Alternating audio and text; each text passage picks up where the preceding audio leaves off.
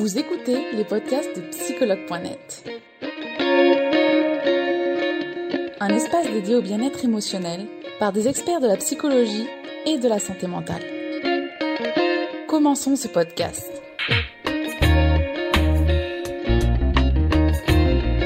Bonjour Sarah, bienvenue, bienvenue pour ce direct. Donc ce deuxième direct avec toi.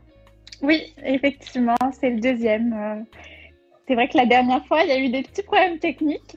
voilà, on, va, on va faire mieux cette fois. La deuxième, c'est toujours, la bonne. C'est toujours la bonne.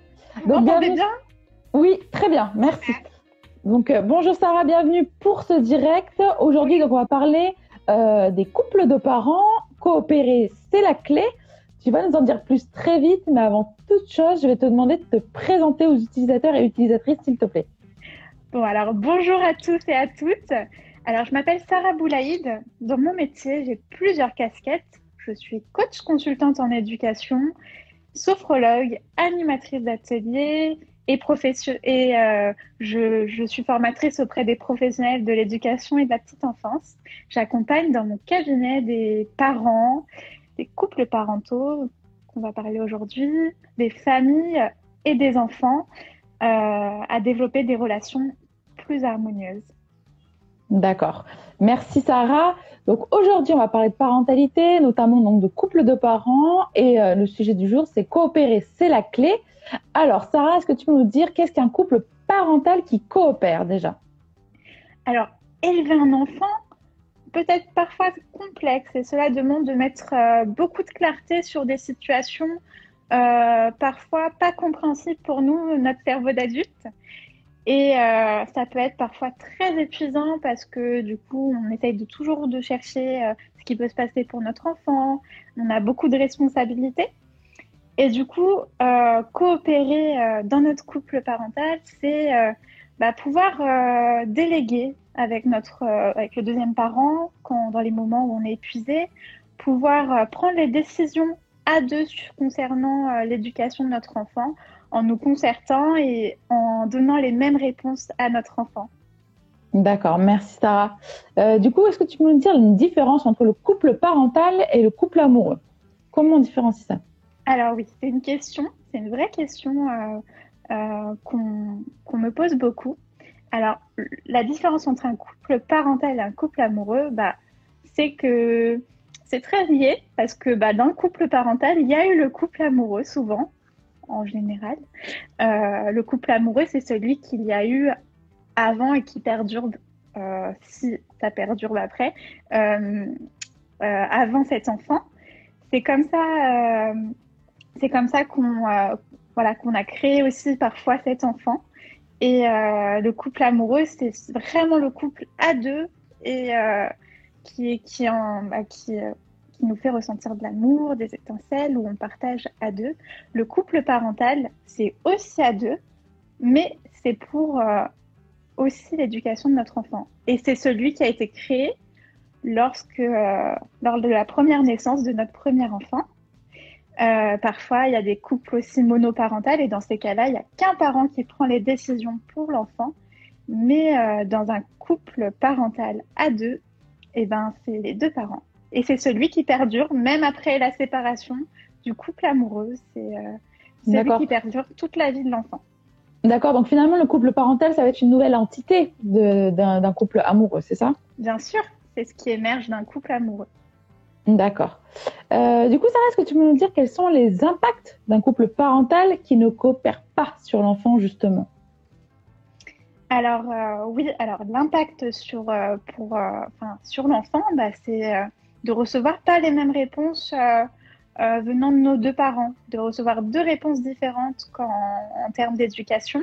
Je peux prendre l'exemple d'un parent très, alors je donne deux, exemples très extrêmes, mais un parent très laxiste qui euh, qui ne donne pas un cadre sécurisant dont a besoin l'enfant pour se sentir en sécurité et qui donne beaucoup trop de liberté, qui, dont, voilà, qui, qui, a, qui, qui a beaucoup, beaucoup de, bah, de, de, mal à, cadrer, et un, père, et un autre parent euh, très fermé, au contraire, très, très autoritaire, qui va pas laisser cette liberté dont a besoin l'enfant.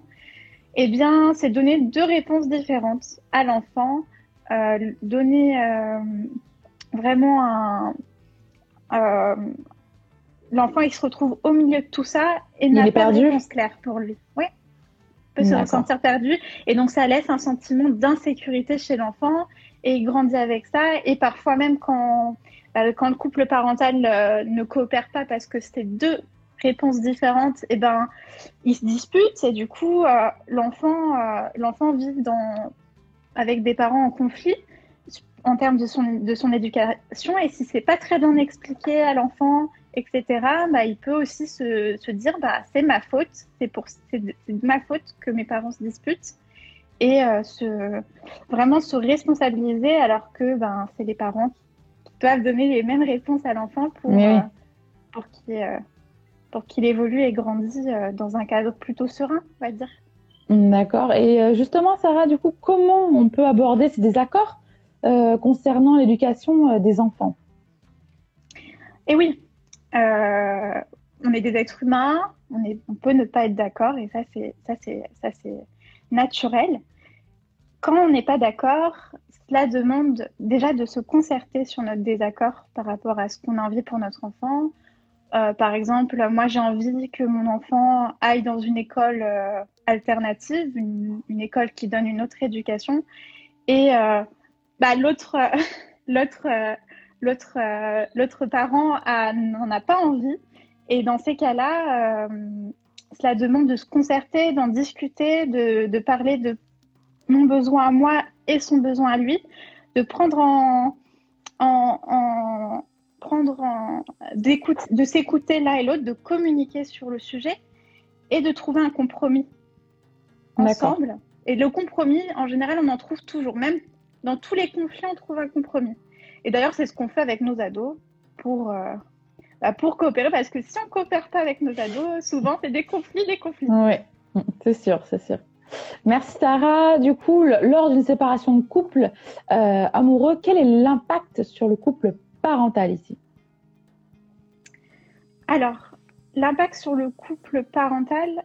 Euh, alors, vous pouvez répéter la question parce que lors, lors d'une séparation du, coup, du, couple, quel est l'impact sur le couple parental alors oui, lors d'une séparation euh, du couple amoureux, du coup, comme on disait tout à l'heure, euh, eh bien, souvent, ça peut avoir un impact sur le couple parental parce que, surtout quand on se sépare avec des conflits euh, entre nous deux, entre, entre deux personnes, au niveau du couple parental, cela peut créer un, bah, du coup, toute une réorganisation et ça crée une réorganisation. Souvent, bah, l'un va vivre autre part et l'autre reste, reste dans, dans, la maison où ils changent, ils changent d'endroit tous les deux et eh bien, ça crée toute une réorganisation du couple parental.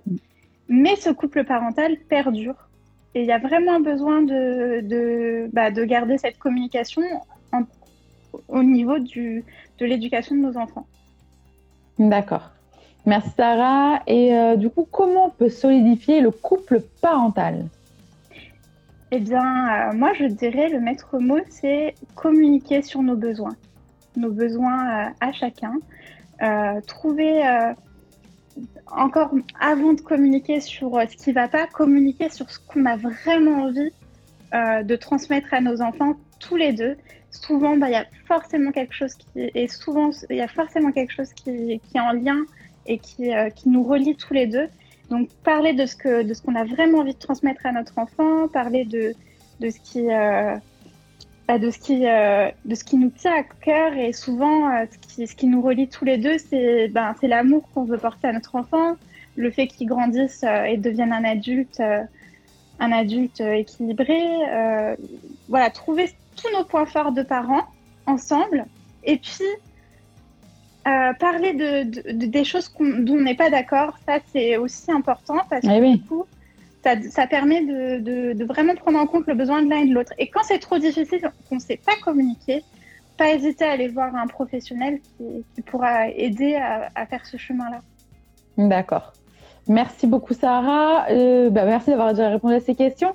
On va regarder donc les questions qui ont été posées au fur et à mesure de la journée dans la story euh, des utilisateurs et utilisatrices.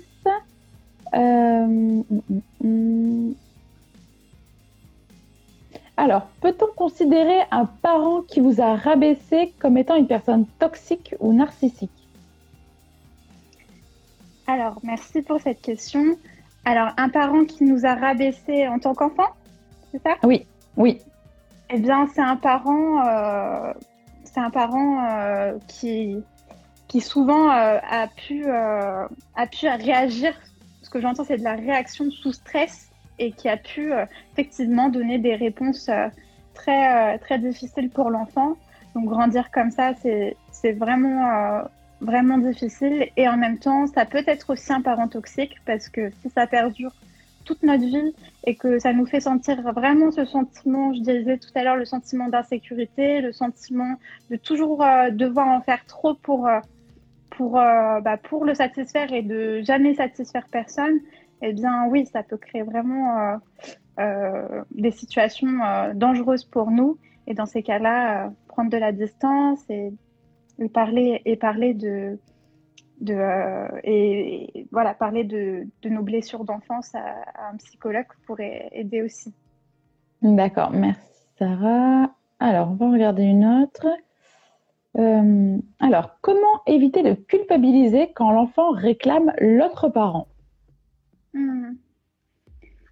Alors éviter de culpabiliser quand l'enfant réclame l'autre parent c'est déjà se poser la question qu'est-ce qui, se passe en moi quand, euh, bah, quand, fait ce sentiment-là, que le parent réclame, euh, ce sentiment de ah non, c'est injuste, pourquoi, pourquoi, pourquoi il, il, réclame l'autre Est-ce que je fais bien Est-ce que je fais pas bien?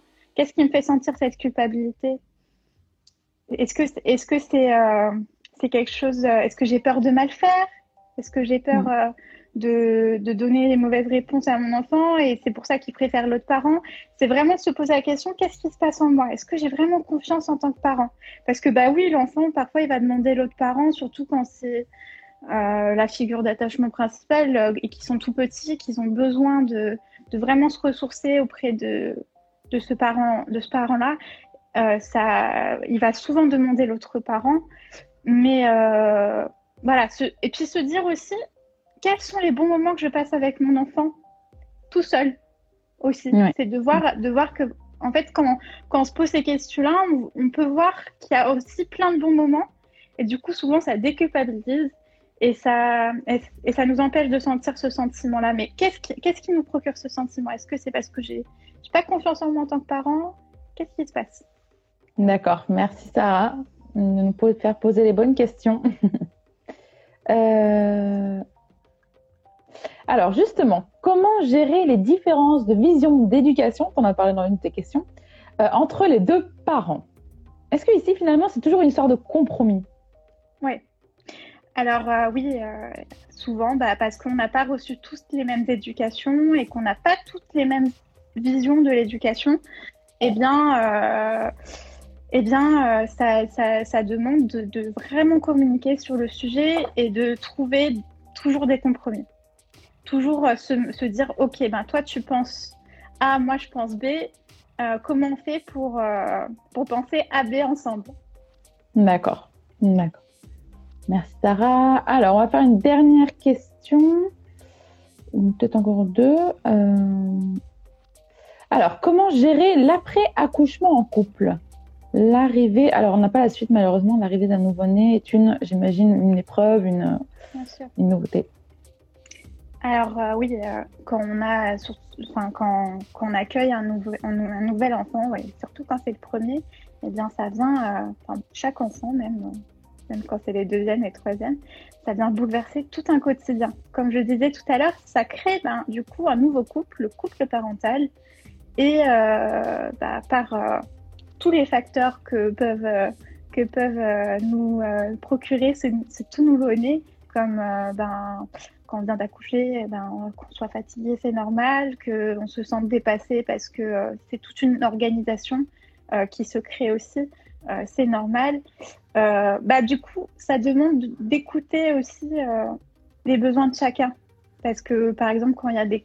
ça arrive très souvent qu'il y ait des conflits, bah, parce que c'est toute une nouvelle organisation et que c'est parfois ça peut être très violent pour les parents, bah, bah, ce, nouveau-né qui arrive. enfin, on dort pas, on est fatigué.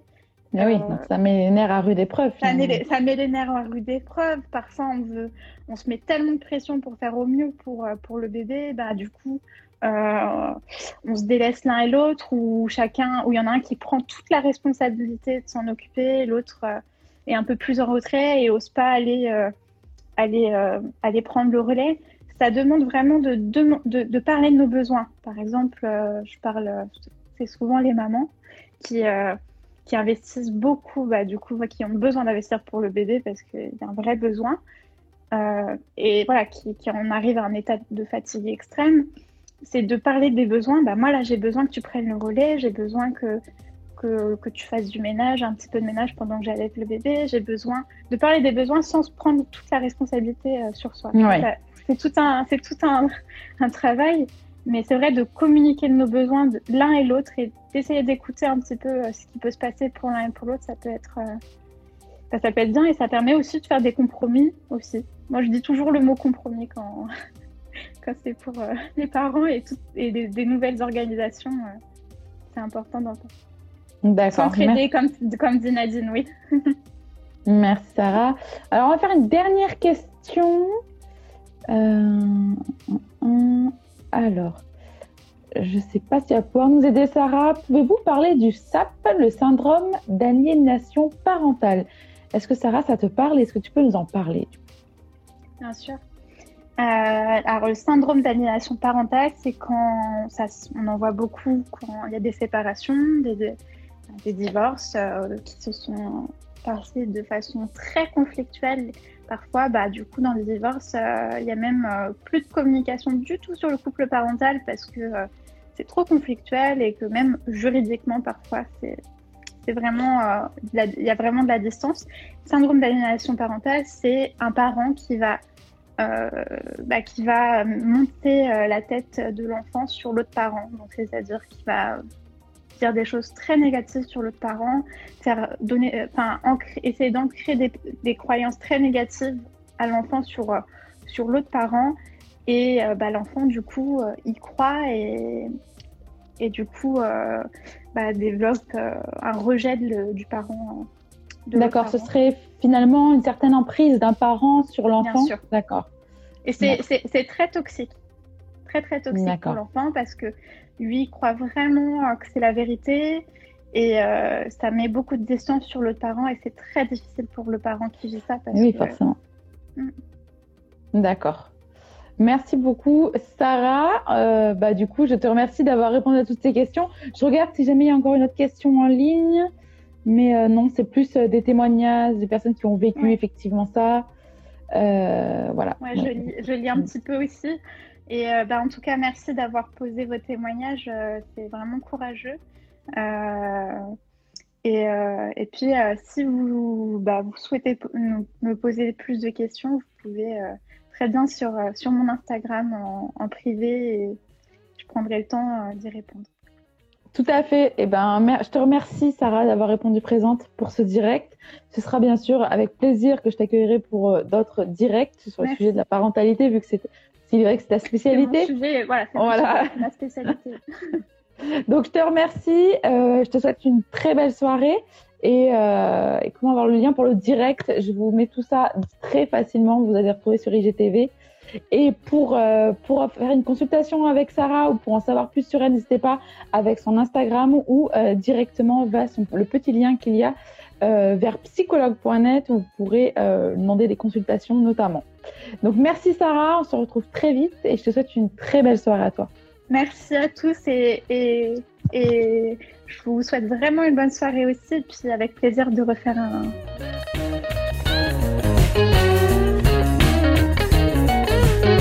Nous espérons que vous avez aimé le podcast d'aujourd'hui. Souvenez-vous que tous ces sujets sont disponibles sur notre site psychologue.net et que vous pouvez également voir la vidéo complète sur l'Instagram TV sur psychologue.net. Rendez-vous dans notre prochain podcast.